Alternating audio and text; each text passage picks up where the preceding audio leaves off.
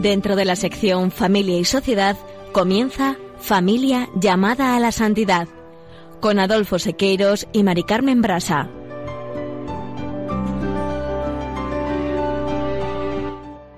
Muy buenos días, queridos oyentes de Radio María y Familia Radio María. Bienvenidos un lunes más al programa Familia llamada a la Santidad. En el programa de hoy, queridos oyentes, comenzamos con el capítulo 6 del director de la Pastoral Familiar que tiene como título La familia, la sociedad y la Iglesia.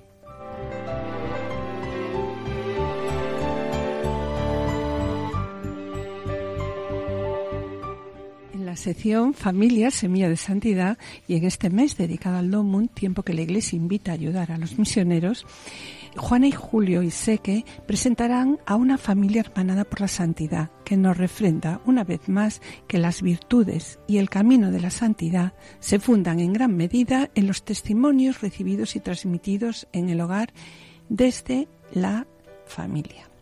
Nos referimos, claro está, a Luis Martín y Cecil Guedin, padres de Santa Teresita de Lisieux, matrimonio del que Santa Teresita pudo escribir una vez, Dios me ha dado un padre y una madre más dignos del cielo que de la tierra. Queremos comenzar el programa del día de hoy con uno de los correos que habéis enviado este verano. En el colofón escucharemos unas palabras del Papa Francisco finalizando el programa como siempre con una oración. Directorio de la Pastoral Familiar.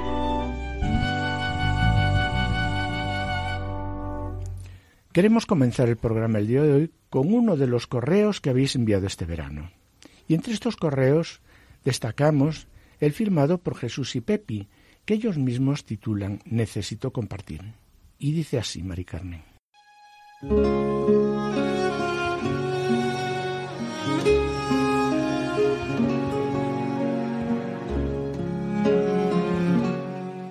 Queridos amigos de Radio María y de una forma especial los que hacéis el programa Familia llamada a la Santidad.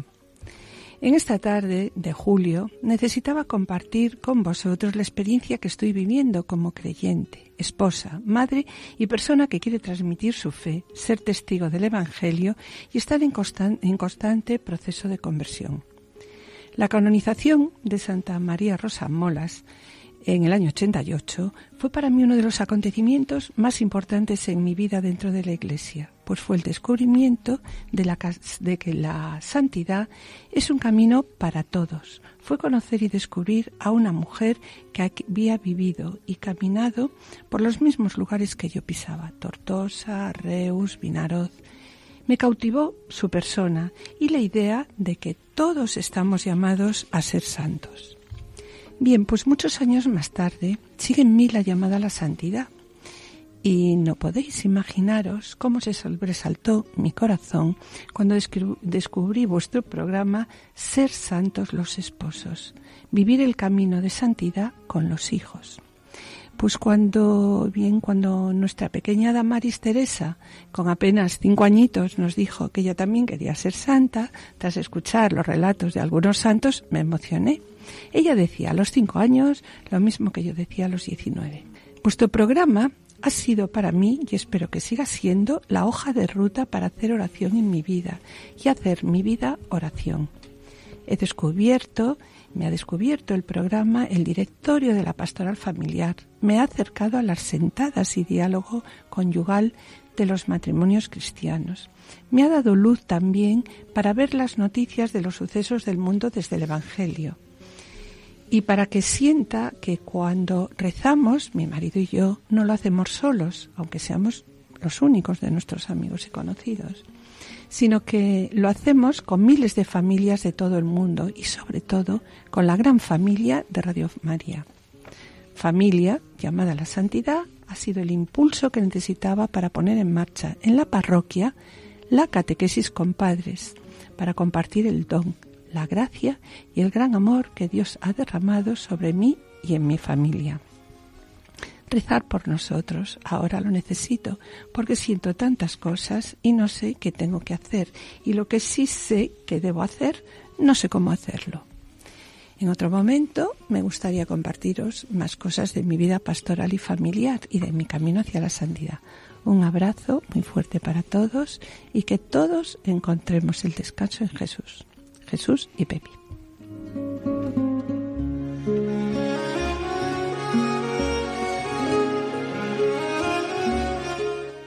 Querida Pepi, gracias por la sinceridad de tus palabras y el testimonio. Son de gran ayuda para nosotros. De lo que cuentas queremos recordar que el directorio expone que el amor de los esposos es un don, una participación del mismo amor creador y redentor de Dios. Esa es la razón por la que los esposos somos capaces de superar las dificultades.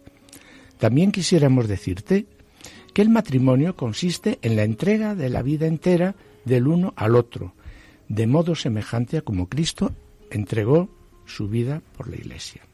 Pero fíjate, esa entrega no se limita a los momentos en que las cosas van bien, sino que es una entrega para siempre. ¿Y cómo podemos hacer esta entrega? ¿Cómo podemos amar hasta el extremo? Pues mirad, si Cristo es el centro de nuestra vida, significa que estamos dispuestos a amar hasta el extremo, como Cristo amó su Iglesia. Para ello, los esposos cristianos contamos con la ayuda de la gracia que confiere el sacramento del matrimonio y además contamos con una serie de medios que nos aporta la Iglesia, las diferentes realidades eclesiales y los movimientos de espiritualidad conyugal. Sí, yo también quiero añadir, Pepi, que nos alegra enormemente cuando comentas que te ha ayudado mucho la oración conyugal, el diálogo conyugal, la sentada, las propuestas de ayuda mutua. Este, como comentaba Adolfo, es el camino de santidad que se nos presenta al hombre y a la mujer por medio del amor esponsal y a través del sacramento del matrimonio. Por tanto, nuestra única vocación, ¿cuál es? ¿Y cuál debe ser? Pues amarnos hasta dar la vida el uno por el otro, día a día. La verdad, Pepi, es que a mí me gusta recordar las palabras del Papa Francisco, ¿no? Cuando dice, hablando del matrimonio, ¿no? Que la mujer debe hacer más hombre al esposo y el hombre más mujer a la esposa. En otras palabras, la mujer debe hacer más santo a su esposo y el hombre debe hacer más santa a su esposa. Que aplicado a vuestro matrimonio, ¿no? Tu Pepi, debes llevar a tu esposo Jesús a la santidad y él debe ayudarte a ti pues a hacer santa. Es verdad, ¿no? Y qué suerte tenemos los esposos, pudiéndonos ayudarnos no solo material a lo largo de todo el día y de toda la vida, sino también en lo espiritual. Y ayudarnos en qué? Pues a ser mejores, ¿no? Como decíamos antes, a ser santos, pero a ser mejor día a día, poquito a poco, ¿no? Ir limando poco a poco a lo largo de toda la vida todos esos defectos que tenemos y muchos y todas nuestras faltas. Está claro que siempre ayudados pues por la ayuda de la gracia, ¿no?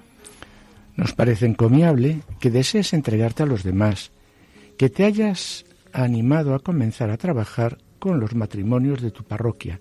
Ánimo y a seguir adelante. Mira, sobre ello, Pepi, el Papa Francisco también en la Moris Leticia nos dice que el Señor no nos pide presentar la verdad y la belleza del Evangelio y la familia con toda su exigencia. En segundo lugar, también nos dice que no tengamos complejos, que esto es difícil en estos tiempos, ¿no? Que no tengamos complejos a la hora de proponer a los jóvenes el encuentro con Cristo. El encuentro, pues, con una persona que puede llegar a cambiar tu vida. Por otra parte, también destaca la Moris Letici que a la luz de la parábola del sembrador, y eso lo tenemos que tener como muy claro las personas que nos dedicamos un poquito a trabajar con jóvenes, evangelizar, no, a la luz de la parábola del sembrador, nuestra tarea es cooperar en la siembra, no desanimar, y lo demás, pues lo vamos a dejar a Dios, no, lo demás es obra de Dios. Por eso, pues no debemos desanimarnos sobre lo que estamos haciendo, si de verdad servirá para algo, si dará fruto nuestro trabajo. Mirad, ya nos lo habréis oído muchas veces, ¿no? Sabemos que el trabajo lo lleva Cristo y su Espíritu y que nosotros solo somos siervos inútiles, que intentamos hacer lo que tenemos que hacer. Y cuando dices, porque siento tantas cosas y no sé qué tengo que hacer, mira, Pepi, quiero decirte que tiene fácil solución. Acude a la oración, al sagrario, pregúntaselo al Señor y hallarás la respuesta. Déjate guiar por el Espíritu Santo porque necesitamos la oración, ayuda y el diálogo con otras personas así como el acompañamiento de sacerdotes. Gracias por vuestro correo. Vuestras palabras y oraciones son de gran ayuda para nosotros y que el Señor os bendiga.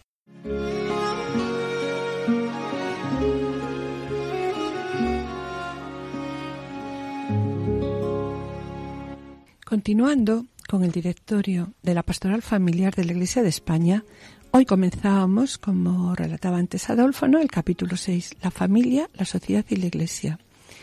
A lo largo de los 50 programas anteriores hemos reflexionado, en primer lugar, sobre la urgencia de la pastoral familiar en nuestro contexto sociocultural como figura en la introducción del directorio, pasando a continuación al capítulo primero, en el que presentamos el matrimonio y la familia a la luz del plan de Dios y que, como hemos destacado ya en muchos programas, ¿no? constituyen la base doctrinal de todo el directorio. En el capítulo 2 reflexionamos sobre las etapas y el sentido de la preparación al matrimonio, que finalizamos con la celebración del sacramento en el capítulo 3. Es entonces, después del matrimonio, cuando se ha constituido una nueva familia, y se considera el modo de vida cristiana que esto supone. Cuando pasamos al capítulo 4, en que hemos presentado esto a lo largo de 13 programas. Sí, así es, Adolfo. Como acabas de decir, con la celebración del matrimonio, pues empieza una nueva etapa, ¿no? Y sobre ello, el directorio destaca que la necesidad y urgencia de la preparación al matrimonio no puede hacernos olvidar que es en la tarea de la construcción de un hogar cuando surgen más dificultades y cuanto más necesitados están los esposos de una ayuda por parte de la Iglesia. Y esto también lo expresa claramente el directorio cuando dice a continuación que con la celebración del matrimonio la vocación de los esposos se abre a la tarea de la construcción de su propia familia. Y así vamos a ver, ¿no? Como en el curso de los acontecimientos de la vida familiar, estos nuevos esposos deben de encontrar en la Iglesia un hogar cercano, un hogar que les ofrezca la gracia de los sacramentos y de la palabra, así como también la Iglesia les debe facilitar a estos nuevos matrimonios su incorporación pues, a diversos grupos y actividades parroquiales. Y bueno, y todo esto pues lo hemos ido contemplando en el capítulo 4. Y un segundo punto que quiero destacar de gran importancia y que también hemos tratado en el capítulo 4 es la apertura a la vida. En él insistimos de la importancia del descubrimiento de la paternidad responsable y el conocimiento de la dimensión procreativa. Claro, Adolfo. Es en los primeros años de vida matrimonial cuando realmente descubres y experimentas la paternidad. Y esto me lleva a recordar lo que tú le dices muchas veces a los padres ¿no? en tu consulta. Le dices, cuando tienen su primer bebé, a partir de ahora vais a valorar más a vuestros padres. Sí, Mari Carmen. Y también en estos momentos es cuando vemos la necesidad de instruir a los cónyuges sobre la doctrina de la humanevite y sus razones antropológicas. Bueno, y en esa línea, pues hemos planteado también en nuestro programa la necesidad de adquirir una buena información sobre los métodos de reconocimiento de la fertilidad humana, la importancia de la formación en estos métodos, también por parte de los profesionales sanitarios. Y de hecho, Adolfo, en el programa para que tengan vida con que tú diriges, ¿no? Con la doctora Sara Sirven, la doctora Teresa Pérez trató este punto, el de la paternidad responsable, métodos naturales. Sí, y bueno, y ya pues nació el niño, ¿no? Entonces, una vez nacidos los niños, pues los esposos aquí se plantean ya un nuevo reto, el de la educación, y se plantean cómo educar. Y por eso en este mismo capítulo del directorio tratamos el tema de la misión educativa de los padres. Porque es verdad, y no podemos olvidarnos, que los padres somos los primeros evangelizadores de nuestros hijos. Y de ahí que el directorio también aquí aconseja que los padres deben de implicarse deben de implicarse en los centros docentes, en las asociaciones de padres, en las catequesis y en todas las actividades en las que participen sus hijos.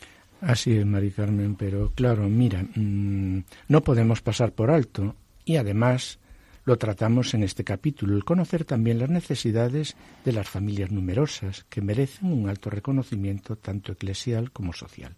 Otro punto importante que no debemos pasar por alto son aquellos padres que sufren carencia de hijos, a los que la Iglesia como madre pues también los acoge y se preocupa por ellos. Sí, y recuerdo también que en esta en, este mismo en este mismo capítulo hemos visto la importancia del apoyo también que debe prestar la Iglesia y organizaciones civiles a quién? Pues a las personas mayores, matrimonios de edad avanzada, situaciones de viudedad. También se destacó en un capítulo la atención pastoral que debe tener la Iglesia eh, con familias monoparentales, matrimonios con hijos discapacitados o enfermedades especiales. Y por último, también recuerdas, presentamos también una cuestión que preocupa y alarma mucho a la sociedad por la trascendencia que presenta y es el caso de malos tratos, malos tratos en el ámbito de la familia.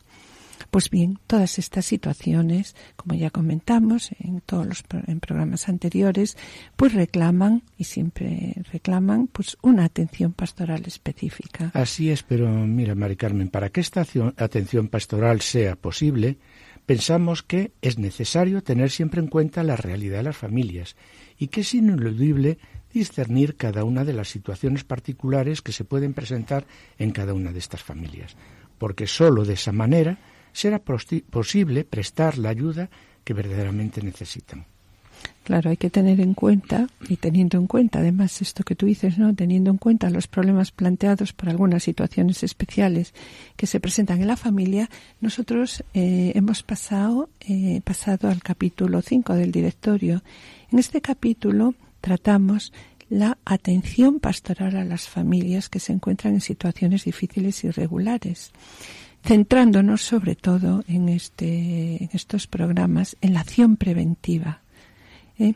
¿Cómo podemos evitar que estas personas lleguen a la separación? ¿no? Entonces, dedicándonos sobre todo a trabajar la acción preventiva de la Iglesia y lo que nos propone la Iglesia, ¿no? La necesidad de acompañar en los primeros años de vida matrimonial, tal como lo presenta el capítulo 5 del directorio y el 6 de la Moris Leticia. En estos puntos pues hemos insistido en lo siguiente, ¿no? Tanto la preparación próxima como el acompañamiento prolongado debe asegurar que los novios no vean el casamiento como el final del camino. Y esto es muy importante, ¿no?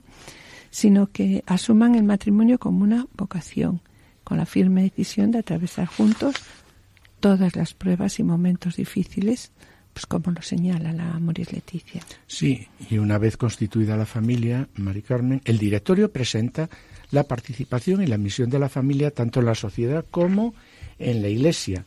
Bien, pues este es el tema que vamos a tratar a partir de hoy en nuestro programa.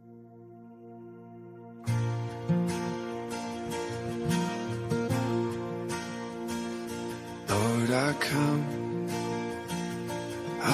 confess, bowing here, I find my rest. Without you, I fall apart.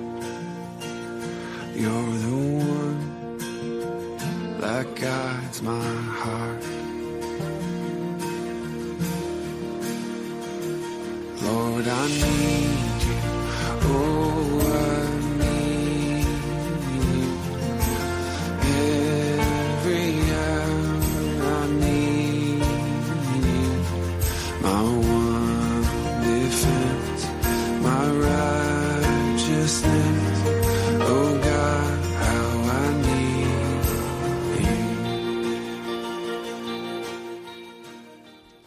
Queridos oyentes y familia Radio María, estamos en el programa Familia llamada a la Santidad, dirigido por Adolfo Sequeiros y quien les habla, María Carmen Brasa.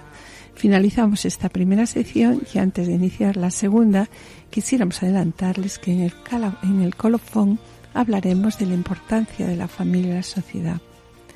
A continuación, y como este mes es el dedicado al Domo, tiempo en que la Iglesia invita a ayudar y orar por los misioneros, Juana, Julio y Seki nos van a presentar una familia, una familia hermanada por la santidad y que nos refrenda una vez más que las virtudes y el camino de la santidad se fundan en gran medida en los testimonios, testimonios recibidos y transmitidos en el hogar. Nos referimos, claro está, a Luis Martín y Cecilia Guerin, padres de Santa Teresita de Lisieux. Este matrimonio que inspiró la hermosa máxima de la patrona de las misiones, amar es darse enteramente y darse a sí mismo. Permanezcan a la escucha.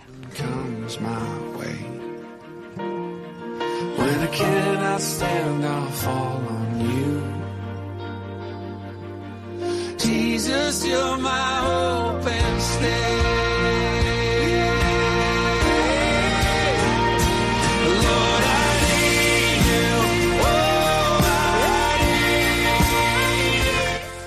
Oh Señor, te necesito en cada segundo, mi defensor, mi redentor.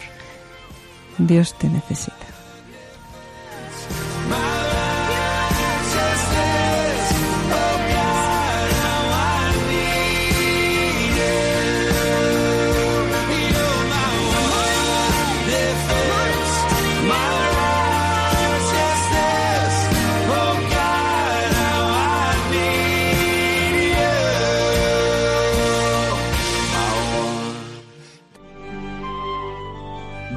Esposos en Cristo.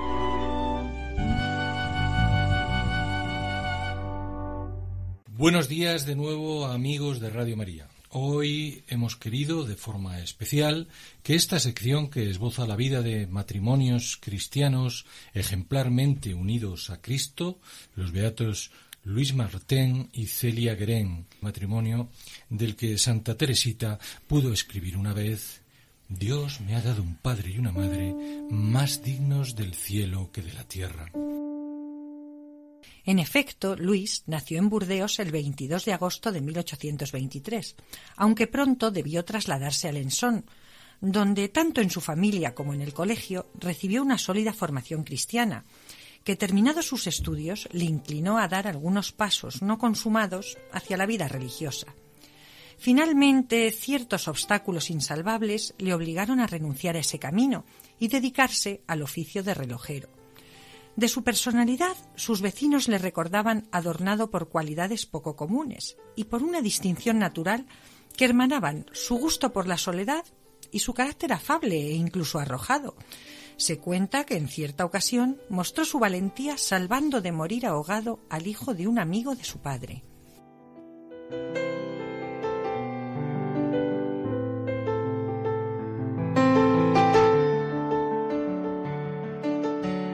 Su parte, Celia, inteligente y comunicativa por naturaleza, cuenta en una de sus cartas que su infancia y juventud fueron tristes como un sudario. No resultaba ajeno a ello ni la precariedad económica familiar, ni el temperamento autoritario y exigente de sus padres, lo que en absoluto resultaría un obstáculo para que cuando su padre, viudo y enfermo, manifestara su deseo de ir a habitar con ella, lo acogiera y cuidara con devoción hasta que murió en 1868. Al igual que Luis, también ella sentía la vocación religiosa. Sin embargo, no era ese el camino que el Señor le tenía destinado. Deseó infructuosamente formar parte de las hijas de la caridad de San Vicente de Paul.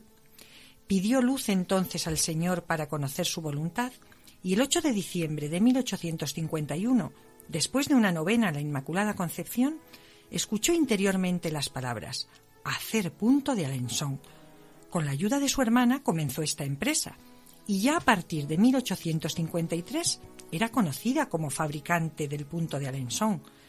En 1858 su hermana, a quien quería como a una madre, entró en el monasterio de la Visitación. Celia, sin embargo, no se sentiría sola tras la partida de su hermana. La providencia hizo que un día, en las calles de Alençon, se encontrara con Luis Martín, ocho años mayor que ella.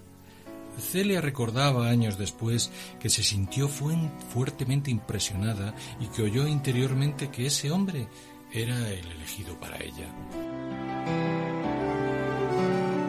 En efecto, Luis era el hombre elegido para ella. En poco tiempo los dos jóvenes llegaron a apreciarse y amarse, y el entendimiento fue tan rápido que contrajeron matrimonio el 13 de julio de 1858, tres meses después de su primer encuentro. Celia siguió con el negocio de encajes y Luis, que abandonó la relojería, llevaba la parte comercial. A partir de entonces llevaron una vida matrimonial ejemplar. Misa diaria, oración personal y comunitaria, confesión frecuente, ejercicio de la caridad, participación en la vida parroquial. De su unión nacieron nueve hijos, cuatro de los cuales murieron prematuramente. Entre las cinco hijas que sobrevivieron, Teresa, la futura santa patrona de las misiones, es una fuente preciosa para comprender la santidad de sus padres.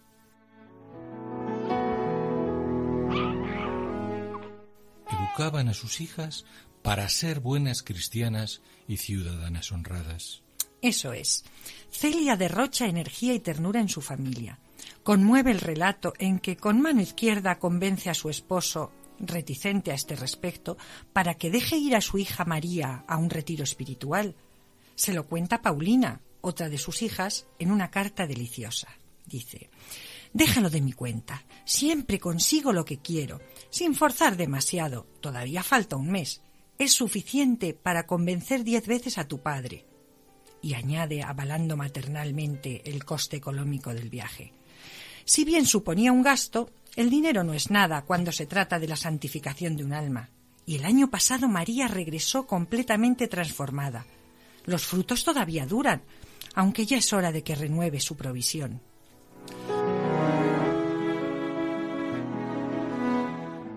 Pero la felicidad familiar de los Martén no iba a durar mucho. A los 45 años, Celia recibió la noticia de que tenía un tumor en el pecho y pidió a su cuñada que cuando ella muriera ayudara a su marido en la educación de los más pequeños. Vivió la enfermedad con firme esperanza cristiana hasta su muerte en agosto de 1877.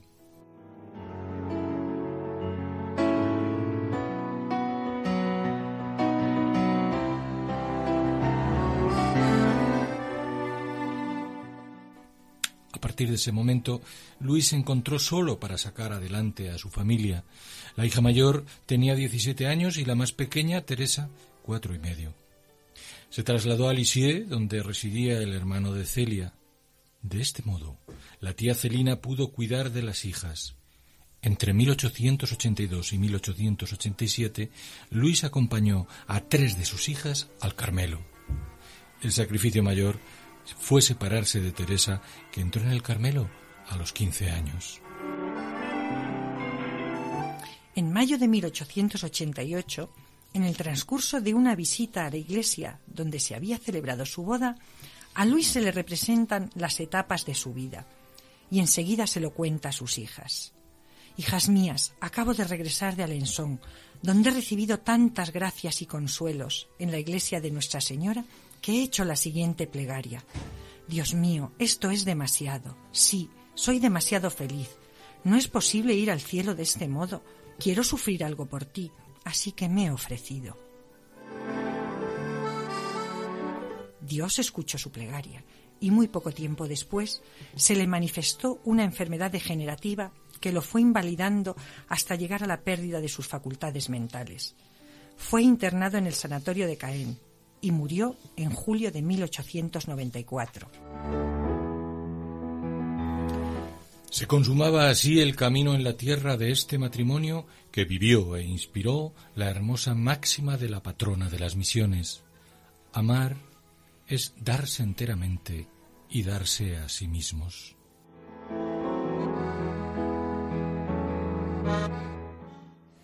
Ciertamente no estamos habituados a pensar en la santidad de un matrimonio porque nuestra experiencia nos lleva a unir la santidad a un individuo. Sin embargo, en 2001, San Juan Pablo II se atrevió a ir más allá de los esquemas, beatificando a Luis y María Beltrame Quattrocchi, Después, el Papa Benedicto XVI decidió añadir a ellos a los cónyuges Martin a fin de mostrar a los padres y madres de familia de todo el mundo la grandeza de la vocación a la vida conyugal, es decir, de estimular a los hogares cristianos en la práctica integral de las virtudes cristianas como estimuló el deseo de santidad en Teresa. Deseo de santidad que nos sirve de invitación a nuestros oyentes para el próximo espacio de Esposos en Cristo. Hasta entonces, Dios mediante. Queridos oyentes y familia Radio María, estamos en el programa Familia llamada a la Santidad, dirigido por Adolfo Sequeiros y quien les habla, Mari Carmen Brasa. Les recordamos que pueden ponerse en contacto con nosotros a través del correo familia llamada a la santidad arroba o enviando un correo postal a la dirección de Radio María, Paseo de Lanceros 2, primera planta, 28024 Madrid, indicando el nombre del programa, Familia llamada a la Santidad. Para solicitar este programa deberán dirigirse ustedes al teléfono de atención al oyente 902 500 518 y también, si lo desean, pueden escucharlo a través de podcast entrando en la página www.radiomaria.es. Podrán descargarlo en su ordenador para archivarlo, escucharlo, pues a la hora que ustedes deseen. Colofón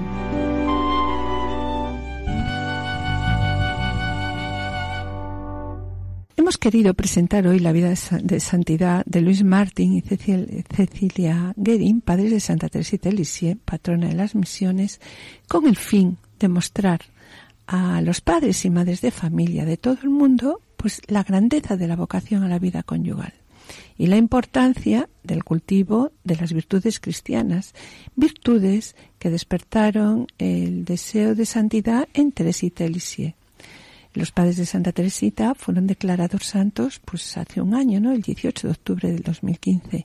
Y se designó también como fecha de celebración de los santos Luis Martín y Celia Gering el 12 de julio, fecha en la que ellos contrajeron matrimonio.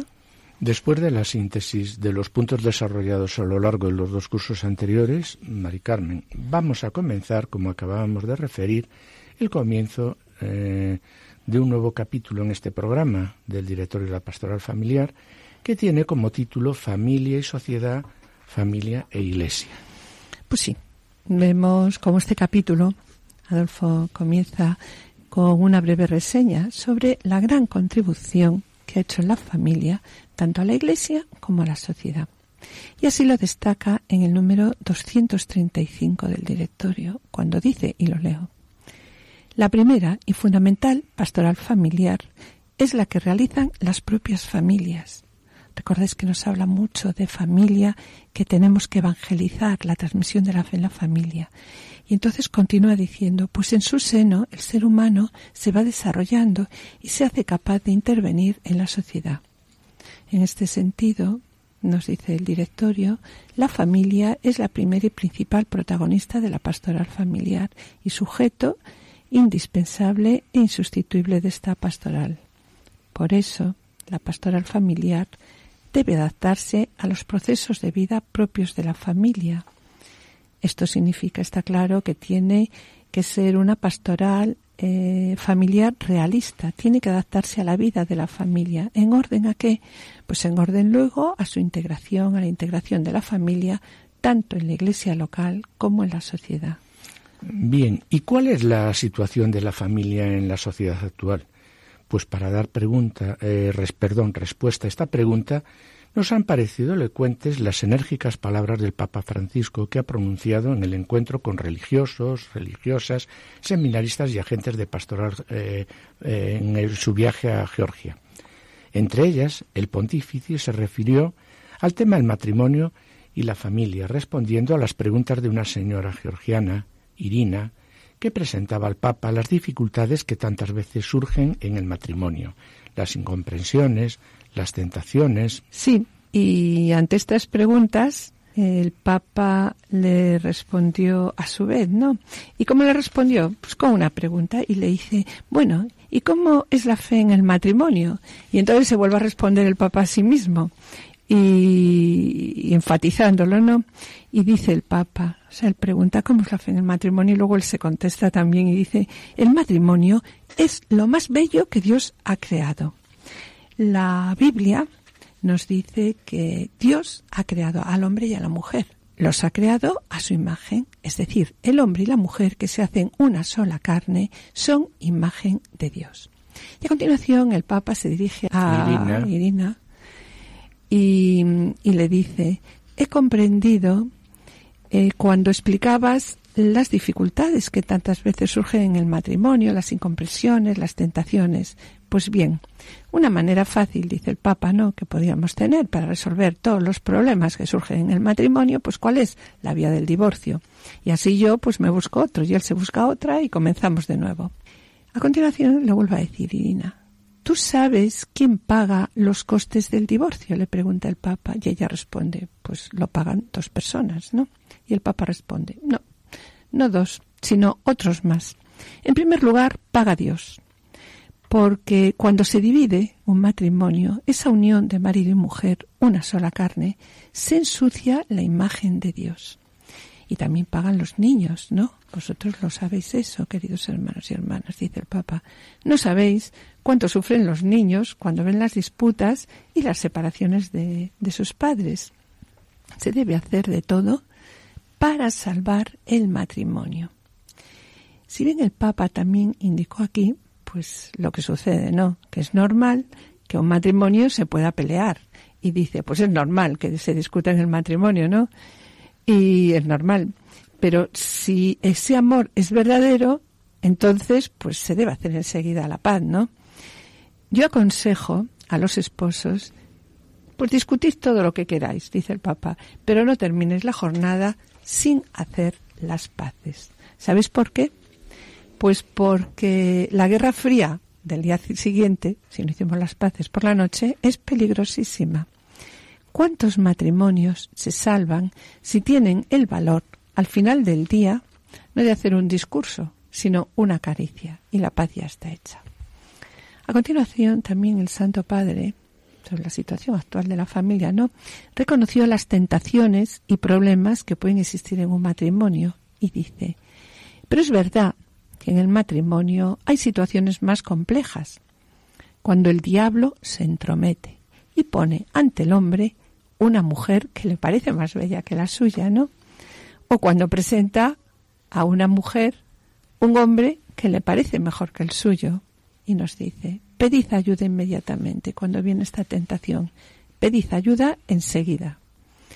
¿Y cómo se ayuda a una pareja?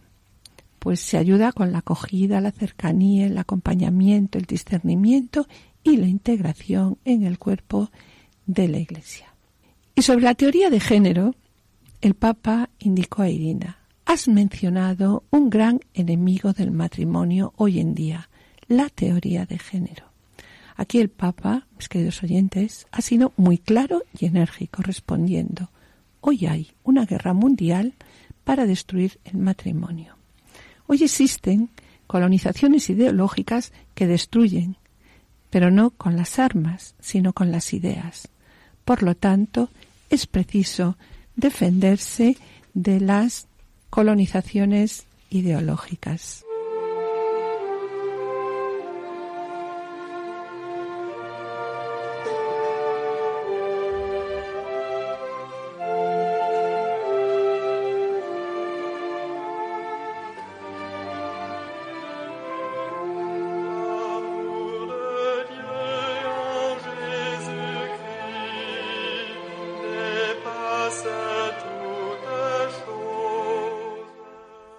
Bien, mis queridos oyentes, hemos querido comenzar este capítulo con estas palabras del Papa Francisco para hablar del tema de la familia en la sociedad y en la Iglesia, porque es necesario reflexionar de dónde partimos y dónde se encuentra en estos momentos la familia. Y sobre la situación de la familia en la sociedad, el Papa Francisco, en el Evangelium Gaudium, no duda en afirmar de nuevo que la familia atraviesa una crisis cultural profunda, como todas las comunidades y vínculos sociales. Y añade que en el caso de la familia, Adolfo, la fragilidad de los vínculos se vuelve especialmente grave, ¿no? ¿Y por qué? Pues porque se trata de que la familia es la célula básica de la sociedad. Está claro, ¿no? Si falla la familia, falla la sociedad.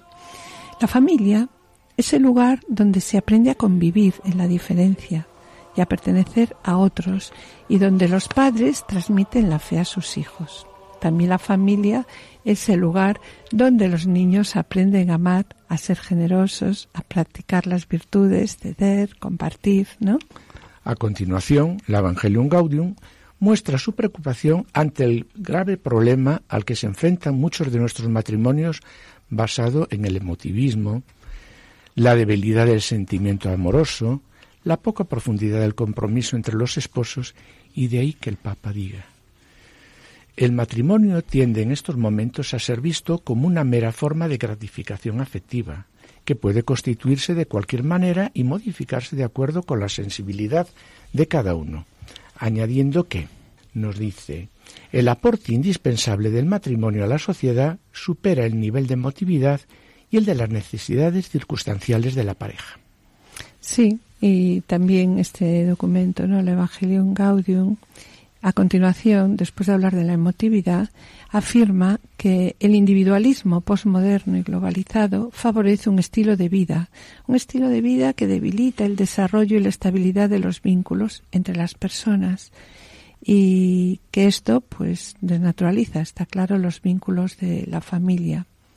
Y a continuación, el Evangelium Gaudium en este punto eh, aporta cierta esperanza a los cristianos, diciendo Mientras en el mundo, especialmente en algunos países, reaparecen diversas formas de guerra y enfrentamientos, los cristianos insistimos en nuestras propuestas de reconocer al otro, de sanar las heridas, de construir puentes, de estrechar lazos y de ayudarnos mutuamente unos a otros a llevar las cargas. Y por eso, a continuación, el documento señala la necesidad de asociarse y lo leo. Por otra parte, hoy surgen muchas formas de asociación para la defensa de los derechos y la consecución de nobles objetivos. Así, se manifiestan una sede de participación de numerosos ciudadanos que quieren ser constructores del desarrollo social y cultural. Y sobre la proposición que nos hace el Papa de ser constructores de un desarrollo cultural y social, queremos acudir a la Lumen Fidei en la que el Papa insiste por la eh, en la importancia de vivir y la de profundizar la fe en la familia. ¿Pues para qué? Pues para que la fe ilumine nuestras relaciones sociales y a partir de ahí comprender el papel de la familia en la sociedad. Recordando en el punto 54 que dice, la fe asimilada y profundizada en la familia ilumina todas las relaciones sociales como experiencia de la paternidad y de la misericordia de Dios que se expande en un camino fraterno. Sí, y sobre esto que acabas de decir me gustaría comentar que la Lumen Fidei analiza también lo que está sucediendo en estos momentos en el mundo, hablándonos de la modernidad, ¿no? Y nos dice que en la modernidad es verdad que se ha intentado construir la fraternidad universal entre los hombres, fundándonos en la igualdad. Poco a poco, sin embargo, hemos comprendido que esta fraternidad, sin referencia a un padre común como fundamento último, dice el Papa, no logra subsistir, ¿no? Sí, claro, si no tenemos un padre común es difícil de sentirnos hermanos. Por tanto, es necesario en estos momentos volver a la verdadera raíz de la fraternidad, que es como acabamos de comentar, la referencia de un padre común. Sí, desde el mismo origen, ¿no? La historia de la fe, pues es una historia de fraternidad. Pero si la vemos, si la analizamos un poquito, es una historia de fraternidad dificultosa y no exenta de conflictos. Por eso, la Lumen Fidei nos recuerda que es muy importante descubrir que la fe nos enseña que cada hombre es una bendición y que la luz del rostro de Dios nos ilumina a través del rostro del hermano. Gracias a la fe hemos descubierto también la dignidad única de la, de la persona, dignidad que, bueno, no era tan evidente en el mundo antiguo, ¿no? Y claro, en el mundo antiguo no existía esta dignidad, ya que la esclavitud desapareció con el cristianismo. Pero, ¿qué pasa? Cuando se oscurece la realidad de un Padre común, pues que falta el criterio para distinguir lo que hace preciosa y única la vida del hombre. El hombre pierde su puesto en el universo, se pierde en la naturaleza, renunciando a su responsabilidad moral o bien pretende ser árbitro absoluto atribuyéndose un poder de manipulación sin límites. Sí, y sobre esto me gustaría continuar también con lo que dice este mismo punto, ¿no? De la Lumen Fidei. Nos dice, la fe, revelándonos el amor de Dios, nos hace respetar más la naturaleza, considerando a la creación como un don del que todos somos deudores. La fe nos enseña también a identificar forma de gobiernos justas, reconociendo que la autoridad viene de Dios para estar al servicio del bien común. Así debe ser, ¿no? Si hiciésemos desaparecer la fe en Dios de nuestras ciudades, ¿qué pasaría? Pues que se debilitaría la confianza entre nosotros, quedaríamos unidos solo pues por el miedo y nuestra estabilidad pues también estaría comprometida. Dios, con su intervención concreta, con su presencia entre nosotros, confiesa públicamente su deseo de dar consistencia a las relaciones humanas. Y aquí, la Lumen Fidei nos hace unas preguntas que nos ayudan a reflexionar sobre nuestro papel como católicos en la sociedad. ¿Seremos nosotros los que tendremos reparo en llamar a Dios nuestro Dios? ¿Seremos capaces de no confesarlo como tal en nuestra vida pública? De no proponer la grandeza de la vida común que él hace posible? Estas preguntas del Papa nos interpelan y nos llevan a pensar en la situación en la que se encuentran los cristianos en muchas partes del mundo, en donde ellos entregan su vida por la defensa de la fe. ¿Y nosotros qué hacemos?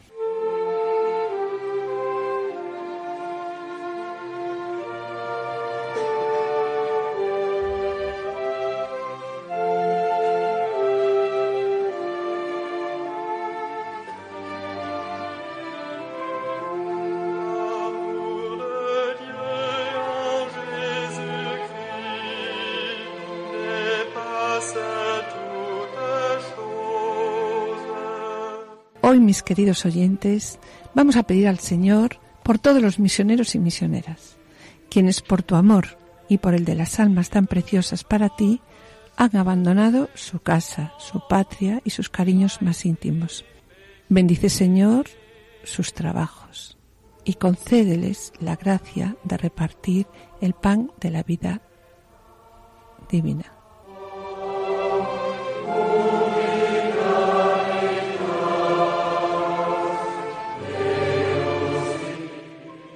Hazles sentir que tú estás con ellos en sus trabajos y preocupaciones y dales la gracia de perseverar hasta el fin en la vida de abnegación para la que los has escogido.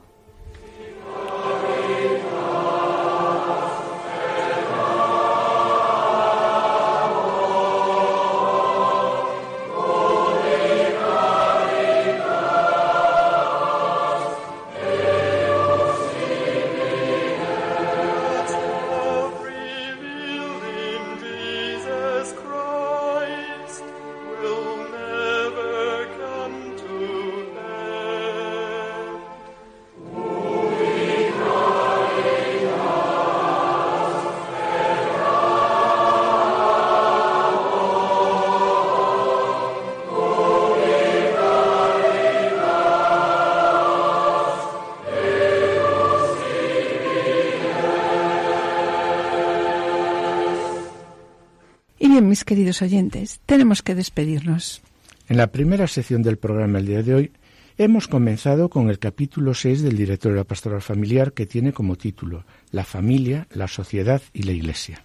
En la sección Familia, Semilla de Santidad y en este mes dedicado al Domum, como ya os dijimos, tiempo en que la Iglesia invita a ayudar a los misioneros, Juan y Julio y Seque también han presentado a una familia hermanada por la santidad, Luis Martín y Cecil Gehrig, padres de Santa Teresita de Lisieux, matrimonio del que Santa Teresita eh, pudo escribir una vez.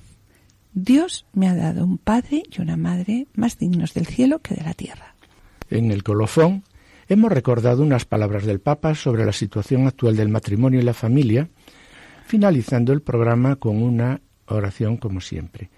Damos gracias a Juana, Julio y Seque, relatores y músicos de la sección Familia Semilla de Santidad, y agradecemos a Germán en el control de grabación y sonido. Esperamos estar de nuevo con todos ustedes un lunes dentro de dos semanas. Muchas gracias por su atención y que el Señor les bendiga. y hasta la próxima audición. Que el Señor os bendiga.